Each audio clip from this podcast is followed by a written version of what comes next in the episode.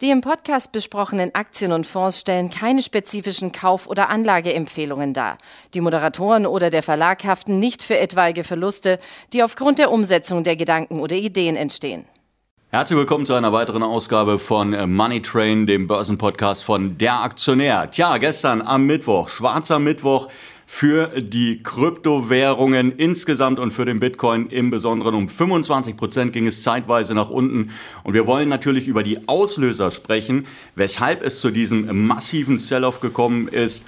Und äh, deshalb, deshalb haben wir einen besonderen äh, Gast. Wir haben den Herausgeber des Aktionär, den Gründer und den Vorstandvorsitzenden der Börsenmedien AG. Herzlich willkommen, Herr Fürtsch. Herr Weiß, hallo. So, also gestern ordentlicher Einschlag bei Kryptowährungen. Sie sind selbst investiert äh, bei Kryptowährungen, vielleicht nicht im Bitcoin, aber in anderen. Ähm, Doch im Bitcoin. Auch im Bitcoin.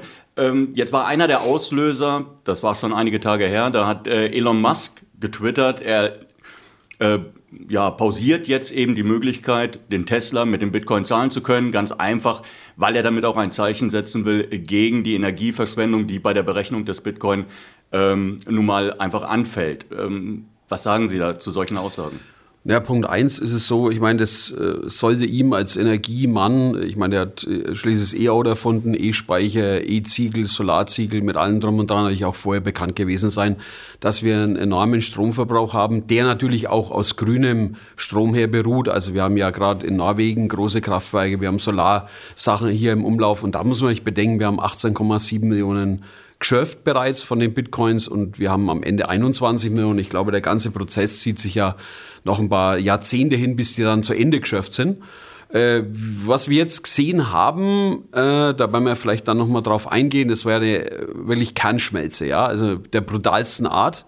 Hat auch ein Marktversagen für mich gezeigt. Also die Märkte sind keineswegs, ob sie Coinbase genommen haben, Kraken, äh, wie auch immer, überhaupt in der Lage, sowas vernünftig abzuwickeln, da sie vermutlich auch nicht so reguliert sind oder so äh, kampffähig sind. Aber erstmal zu Musk kurz zurück. Wir sind jetzt eigentlich genau wieder da bei 40.000, wo Musk im Prinzip zum Einstieg geblasen hat. Im Übrigen hat er auch einen netten Quartalsgewinn mit seinen Bitcoin-Gewinnen gezeigt. Ähm, nach meiner Meinung ist es äh, sicherlich äh, nicht ganz unmanipulativ, weil wenn Sie heute Tesla hat ja viel Geld in Bitcoins angelegt, ja, hat dann den Gewinn gezeigt in seinen Quartalszahlen, hat also profitiert vom Ganzen und dann schmeißt Scott Allen äh, das Ganze dann ein paar Monate später einfach auf den Müll, ja, um es mal hart auszudrücken. Ja. So fing ja die Party an. Wir kamen, glaube bei 63.000 äh, vom Hoch her. Ja. Genau. Ja. Äh, jetzt ist natürlich die Frage, ähm, Elon Musk hat ja in den vergangenen Monaten, es hat sich herauskristallisiert, er hat ja praktisch den Bitcoin für sich nicht nur entdeckt, er hat ja das Thema insgesamt gekapert. Man kann das ja gar nicht anders bezeichnen. Er hat damit Werbung gemacht, er hat jedes Mal, wenn er auch irgendwas zum Bitcoin gesagt hat, dann ist der Bitcoin massiv im Wert gestiegen. Ähm, jetzt also die andere Richtung, weil er, weil er sich kritisch geäußert hat und ähm, das wirft ja die Frage auf, hat dieser Mann eigentlich zu viel Macht?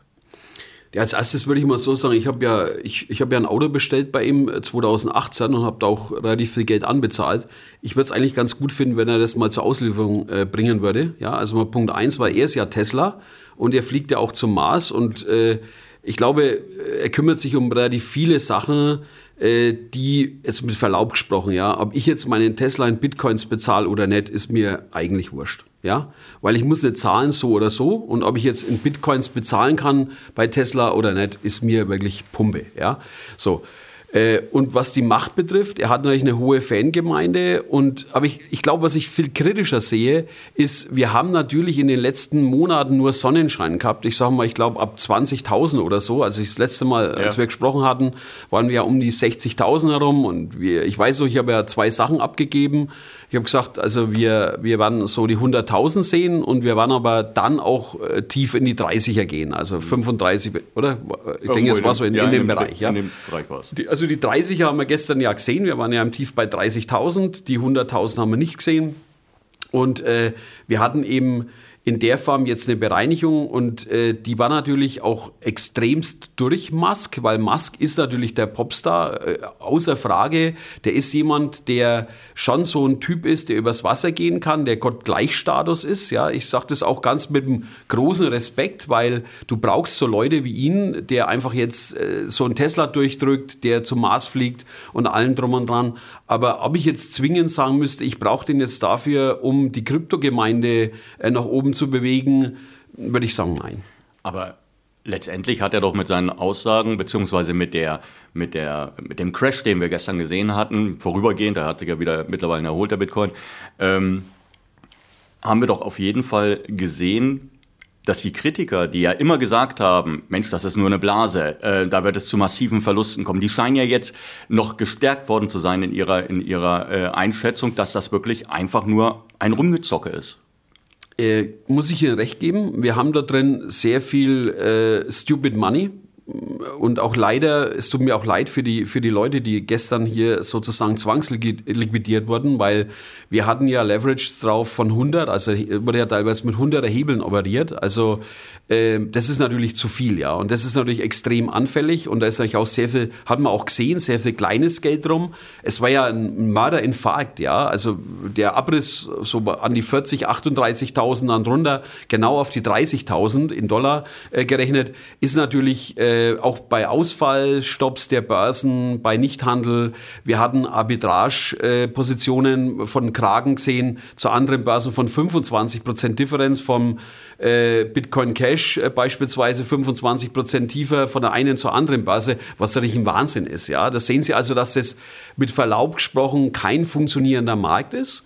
Wir haben auch gesehen, dass es sehr wohl kein Anlagemarkt, äh, zumindest wissen wir jetzt auf der Tiefseite her, Mittel 35.000. Aktuell sind wir äh, äh, etwas wieder über 40.000, ähm, dass wir einfach äh, dort sehr, sehr, und das man hat auch gesehen durch den Abriss, dass hier Zwangsliquidationen stattgefunden haben. Ich habe das früher schon gesehen an den Aktienmärkten, im CFD-Markt und so weiter, wo dann, wo dann einfach Zwangsliquidationen stattfinden, wo keiner mehr irgendwie selbst, äh, der Kunde selbst irgendwie reagieren kann. Und das ist natürlich, sind wir ehrlich, äh, das ist natürlich Gift für das ganze Thema. Ähm, schadet das der Glaubwürdigkeit von Kryptowährungen insgesamt? Äh, Jein, es ist eine Geburtswehe. Es ist auf jeden Fall nicht so viel Anlagegeld drin, wie man uns glauben machen will. Schauen Sie, Michael Saylor von, von, von MicroStrategy, einer der großen Evangelisten im Thema Bitcoin, hat für ein paar hundert Millionen äh, Anleihen äh, ausgegeben, hat, hat sich verschuldet, um dann äh, in Bitcoin äh, letztendlich zu investieren. Ist er auch in Form von Leverage, ist ja ein Kredit.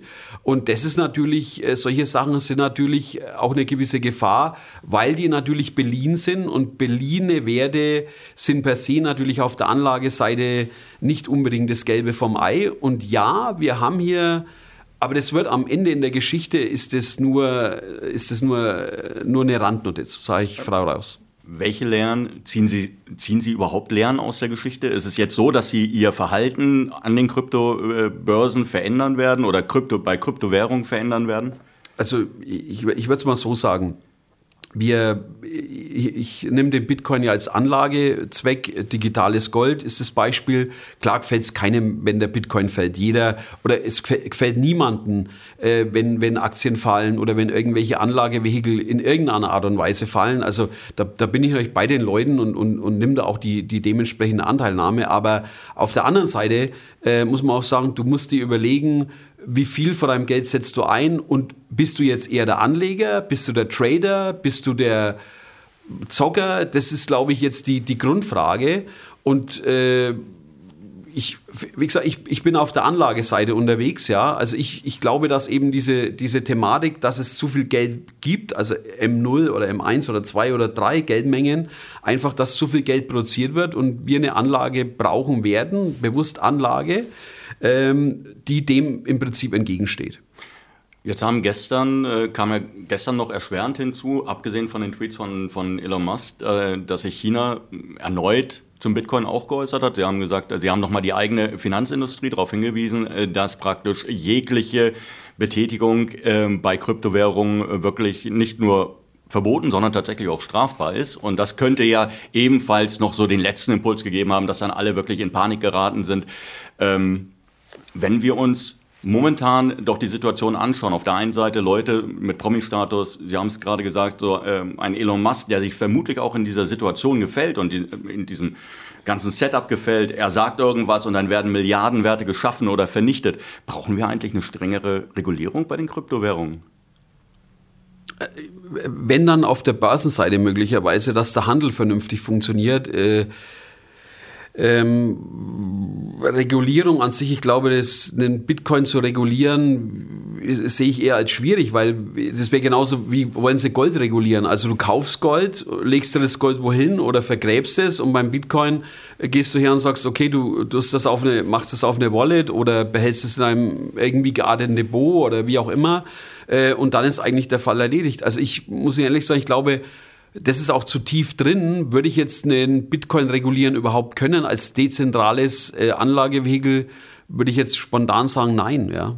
Also ich, nee, würde ich, würde ich nicht sehen. Den Handel ja, aber den Bitcoin per se kann man nicht regulieren. Die Frage ist, was passiert mit den gesamten to Tokenization, NFTs und so weiter, was es alles gibt drumherum, das kann ich auch nicht beurteilen, weil wir äh, ich sag mal, weil wir, wir, wir sind also in den Positionen Ether, Bitcoin Cash äh, und, und, und Bitcoin selbst unterwegs und dann auch natürlich noch verschiedene andere Sachen. Aber vom Grundsatz her glaube ich, der Regulierung ist kontraproduktiv im gesamten Ansatz des Bitcoins, weil er ja schon irgendwie so geldersetzend gedacht wurde oder als minimaler Kontrapunkt zum Geld gedacht wurde. Also, ja. Okay, aber sind dann solche Auswüchse, jetzt sagen wir mal, der Dogecoin, der ja mehr oder weniger ein Witz ist, als Witz auch gedacht war, als, ja, mhm. keine Ahnung, was auch immer, und den man dann ja mittlerweile auf eine Marktkapitalisierung hochgeprügelt hatte, jenseits der 50, 60, 70 Milliarden äh, Dollar. Sind das nicht Auswüchse, die es in irgendeiner Art und Weise zu unterbinden gilt, um ganz einfach dafür zu sorgen, dass das Mutterschiff, also der Bitcoin und meinetwegen noch äh, zwei, drei andere Währungen, damit die äh, vernünftig sich entwickeln können, ohne dass es immer den Anschein hat, als wären da nur Zocker und Abzocker am Werk und als würde da nur irgendwie auf dunklen Kanälen Geld verdient.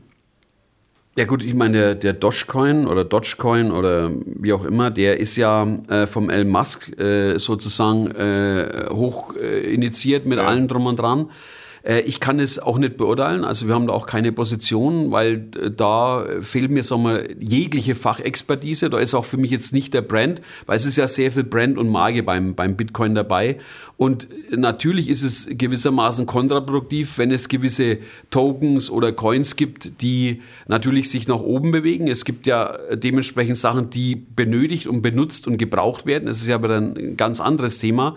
Da liegt klar eine Gefahr. Auf der anderen Seite muss ich Ihnen ganz ehrlich sagen, äh, es ist ja jedermanns Sache, das zu kaufen oder nicht zu kaufen und an dem Spiel sozusagen mitzumachen. Es ist natürlich in der Summe in Gefahr, wenn natürlich, äh, aber gut, was ist jetzt ein schwarzes Schaf und was ist jetzt ein weißes Schaf in der ganzen Sache?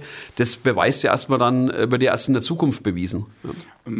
Wie sollten sich Anleger verhalten? Und zwar diejenigen, die jetzt wirklich gestern eine mitgekriegt haben, die ähm, vielleicht auch auf höheren Verlusten setzen. Gut, wie gesagt, der Bitcoin hat sich mittlerweile auch schon wieder deutlich erholt. Von 30.000 auf knapp 40.000 ist er gelaufen. Ähm, sollten die ihre Investments generell überdenken? Sollten sie sie vielleicht anpassen? Ähm, sollten sie nachkaufen?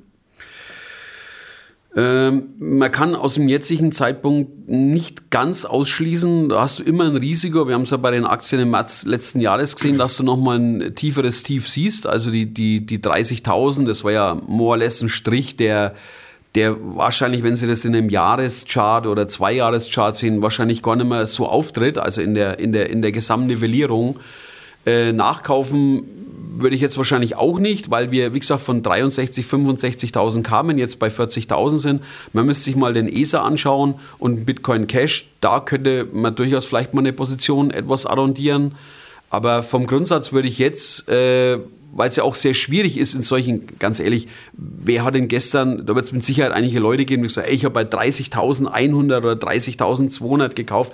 Ist doch Quatsch. Das, das, solche, solche Sachen erreichst du doch nicht, selbst wenn du wirklich in, in, in so ein Limit drinnen hättest, so ein, äh, selbst dann wird es schwierig, sowas zu erreichen. Also ich würde konkret gesprochen nicht nachkaufen, sehe aber jetzt schon eine, eine extreme Entladung. Es war also eine Extrementladung, ein extremer Abbau von einer extremen Erwartungshaltung, von einer extremen Gier. Und man hat da wirklich äh, sehr viel Geld, äh, das drin war, einfach rausgeschmissen, ja, mit allem drum und dran. Und das ist, sehe ich als Bereinigung, ja. Ähm, Sie haben es gehört, liebe Zuschauer. Ähm, Bernd Förtsch sieht es vor allen Dingen als Realitätscheck, kann man das so sagen? Ja. Genau, als Realitätscheck. Äh, sicherlich etwas, was äh, wehtut, wenn es zu hoch gegangen ist, aber nichts, was einem langfristig jetzt tatsächlich äh, davon abhalten sollte, dass der Bitcoin weiter seinen äh, Weg ziehen wird. Ansonsten hoffen wir natürlich, dass es Ihnen Spaß gemacht hat zuzuhören und wir hören uns demnächst wieder. Bis dahin. Tschüss.